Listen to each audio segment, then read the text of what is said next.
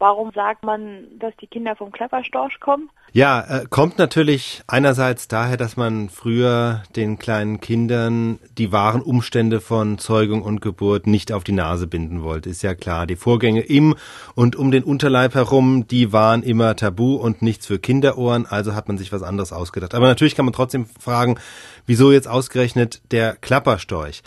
Wenn wir uns jetzt ein paar Jahrhunderte zurückversetzen, könnten wir auch fragen, wer sonst hätte denn als Babylieferant in Frage kommen können? Elefanten und Kängurus eher nicht, ja, die leben hier nicht.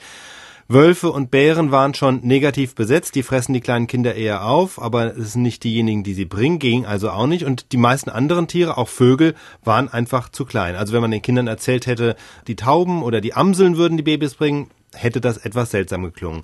Beim Storch war es anders. Der Storch ist groß, der Storch war auch heimisch und bekannt und ähm, dann kommt noch etwas hinzu. Wir reden ja vom Klapperstorch. Das ist einfach eine andere Bezeichnung für den Weißstorch und dieser Weißstorch hält sich viel am Wasser auf. Der schnäbelt in Tümpeln und an anderen flachen Gewässern herum und Volkskundler sagen nun auch diese Eigenschaft hat ihm zu seinem Ruhm als Babybringer verholfen. Denn im Wasser wohnten in den Vorstellungen des alten deutschen Volksglaubens auch die Seelen der Kinder, wie er überhaupt das Wasser als Symbol und als Ursprung für Leben und für den Beginn neuen Lebens immer galt. Und vielleicht war das auch eine Anlehnung an das Fruchtwasser im Mutterleib.